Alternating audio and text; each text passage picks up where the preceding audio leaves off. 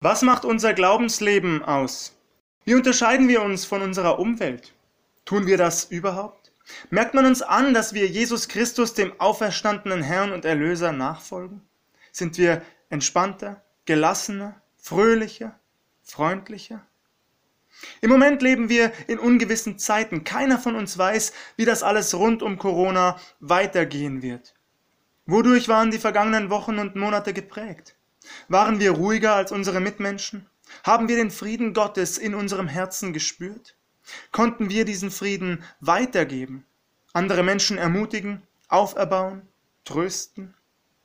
Ihr Lieben, in den kommenden Predigten möchte ich über unser Glaubensleben sprechen. Anhand dreier Punkte will ich nicht nur aufzeigen, wie wichtig es ist, im Glauben zu wachsen, sondern insbesondere, wie das geht.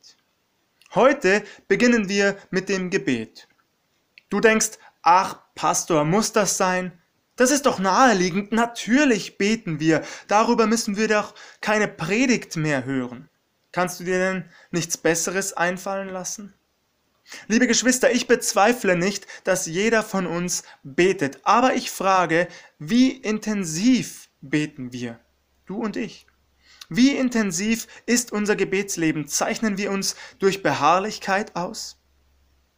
Ich weiß nicht, wie es euch geht, kann also nur von mir sprechen und werde versuchen, nichts zu pauschalisieren. Persönlich merke ich jedenfalls, dass mein Gebetsleben häufig angefochten ist, dass ich mich oft ablenken lasse, manchmal auch überhaupt keine Lust dazu habe, zu beten. Kennt ihr das auch? Wenn ich meinen dreijährigen Sohn ins Bett bringe, habe ich etwa zehn ruhige Minuten. Ich sitze bei ihm, halte seine Hand und warte einfach nur darauf, dass er einschläft. Diese Zeit könnte ich ganz wunderbar nutzen, um ins Gebet zu gehen. Stattdessen verstreicht sie häufig ungenutzt. Mir fehlt einfach der Antrieb, ich bin müde vom Tag, denke noch über so manches nach, über Dinge, die noch zu erledigen sind, und so schweifen meine Gedanken hin und her ohne ein konkretes Ziel.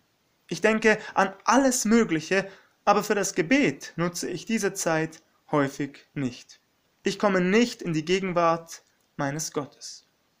Dass wir uns bitte nicht missverstehen, das bedeutet nicht, dass ich überhaupt nicht bete, ganz im Gegenteil, es bedeutet nur, dass ich noch sehr viel intensiver, sehr viel öfter beten könnte, als ich es tue. Wie ist das bei dir? Unser Glaubensleben ist kein Sprint, sondern ein Ausdauerlauf. Es gilt durchzuhalten, auch im Gebet. Was also können wir tun? Ich behaupte, liebe Geschwister, Gebet muss man lernen. Wäre dem nicht so, hätte einer der Jünger unseren Herrn vermutlich nicht darum gebeten, Herr, lehre uns beten. Herr, lehre uns beten. Das Vaterunser ist ein ganz wunderbares Gebet und wir können unserem Herrn Jesus Christus wirklich von ganzem Herzen dankbar dafür sein.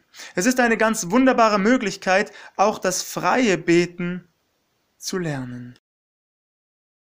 Bevor wir beginnen zu sprechen, sollten wir allerdings auf unseren Gott hören. Das ist so wichtig. Wie ist es bei euch? Ich bemerke, dass ich oft direkt zu reden beginne. Ich lade Gott so selten ein, zuerst zu mir zu sprechen und mir einfach Zeit in der Stille zu nehmen. Genau dazu ermutige ich uns, lade uns dazu ein, zunächst einzuüben, auf unseren wunderbaren Gott zu hören.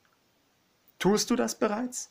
Lädst du unseren Herrn Jesus Christus dazu ein, in der Stille zunächst zu dir zu sprechen?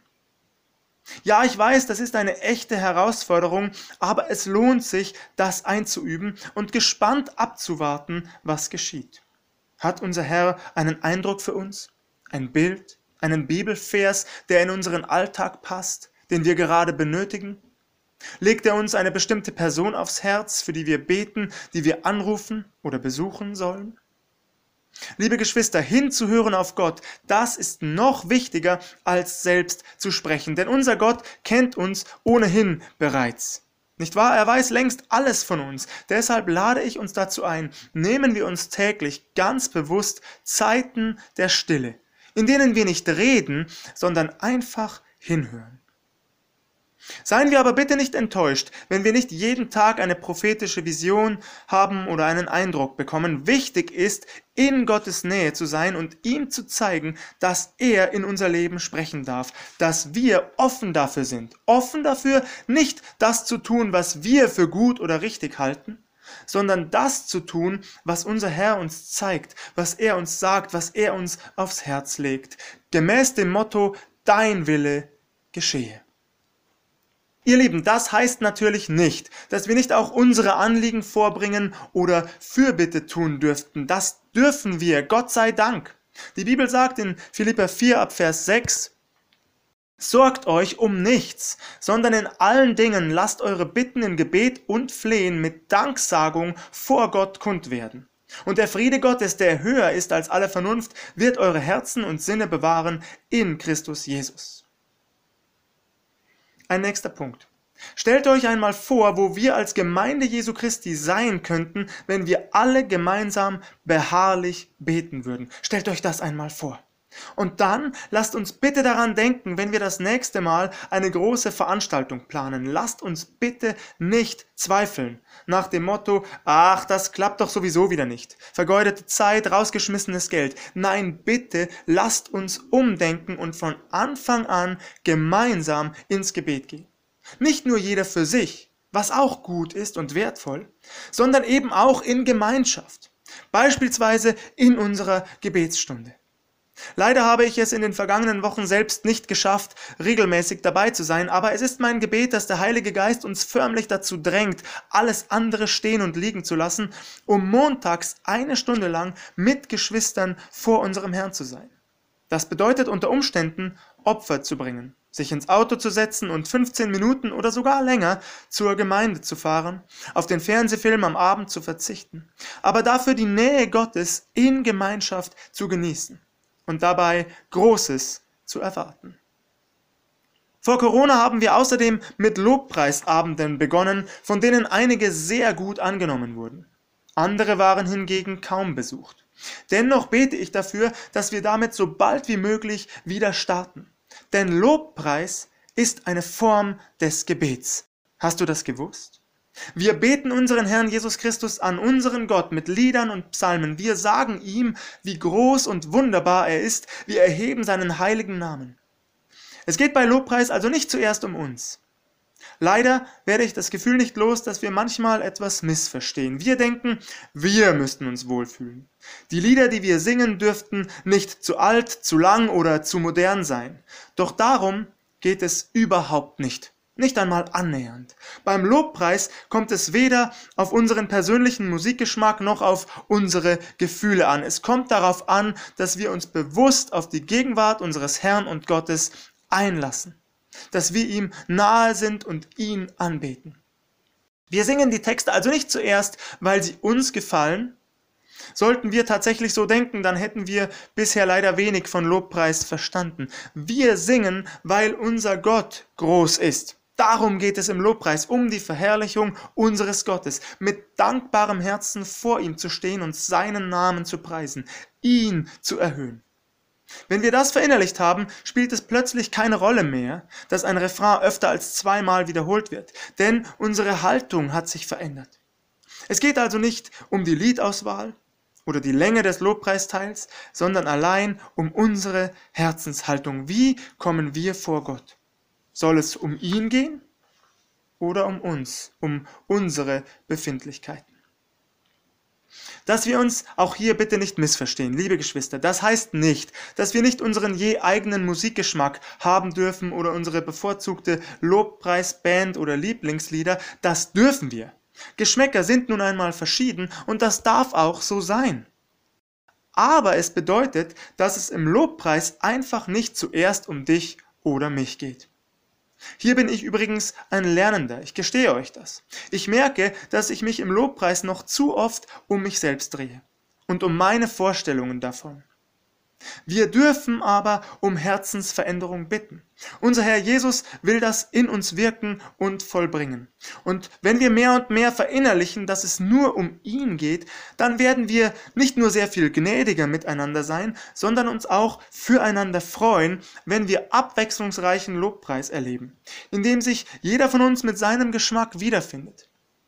Wie gesagt, natürlich immer in dem Wissen, dass es zuallererst um den lebendigen Gott geht, um seine Verherrlichung, um den wunderbaren Gott, der mitten unter uns sein und wirken möchte durch seinen Heiligen Geist. Dank sei ihm dafür. Wir als Gemeinde können den Weg, den wir gehen, durch Gebet positiv beeinflussen.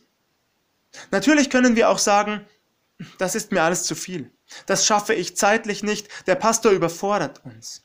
Bitte bedenkt, keine unserer Gemeindeveranstaltungen, weder die, die wir bereits anbieten, noch die, die wir vielleicht in Zukunft ins Leben rufen, keine davon ist Zwang. Es ist und bleibt alles freiwillig. Es geht hier also nicht darum, dass ich immer mehr anbiete, um euch zu überfordern. Nein, nein, es geht darum, im Glauben zu wachsen. Und das ist die Verantwortung jedes Einzelnen hier. Ich kann nicht für dich im Glauben wachsen.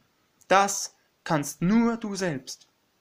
Ich jedenfalls bin nicht zufrieden mit dem Status quo. Ich bin nicht zufrieden damit, dass wir, wenn es gut läuft, wenigstens eine Taufe pro Jahr feiern. Ich bin nicht zufrieden damit, dass wir kaum Menschen anlocken, dass wir keine Teenie-Gruppe haben, keine Hauskreise existieren. Ich möchte mich nicht einfach damit abfinden, nach dem Motto, ist halt im Moment so.